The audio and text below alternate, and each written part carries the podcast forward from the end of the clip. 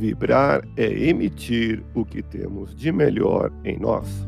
Elevemos o pensamento a Deus, nosso Pai Celestial, a Jesus, o nosso amigo de todas as horas, e a equipe espiritual que nos assiste.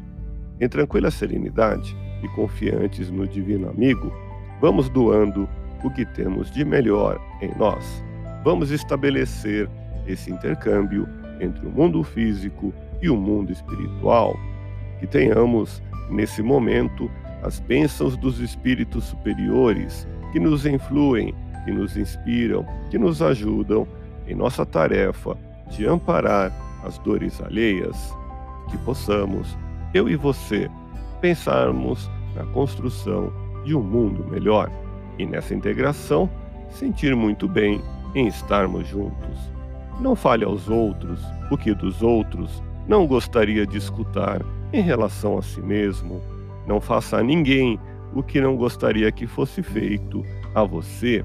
Vibremos por alguém cuja mente está mergulhada na ausência do bem, na apreciação das atitudes alheias.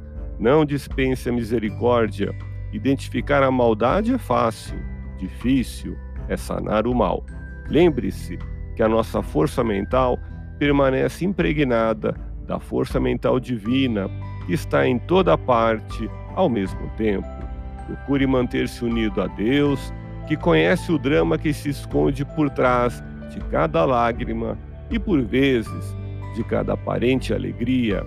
Exercita em olhar dentro de você todos os dias, sentindo a força infinita que provém do Pai Celestial. Então, caminhe com a disposição do bom samaritano que prestou assistência ao homem caído sem lhe endereçar qualquer pergunta. Você tem esse poder. Confie. Deus te abençoe e te faça feliz. Que Jesus seja louvado. Abramos o coração em vibrações de amor, paz e reconforto em favor dos nossos irmãos sofredores. Pela paz do mundo pelos enfermos do corpo e da alma que necessitam de alívio imediato, pelos sofredores que ainda desconhecem as leis de Deus, pelos desesperados e pelos que tentam abreviar a vida, pela confraternização religiosa, pela expansão do Evangelho de Jesus, pelos espíritos reencarnados com tarefas definidas, pelos trabalhadores do bem, pelos lares que demandam pacificação e ajustamento. E por nós, confiemos em Jesus, pois o Senhor nos oferece sempre o melhor, graças a Deus. Ouça podcast Espiritismo.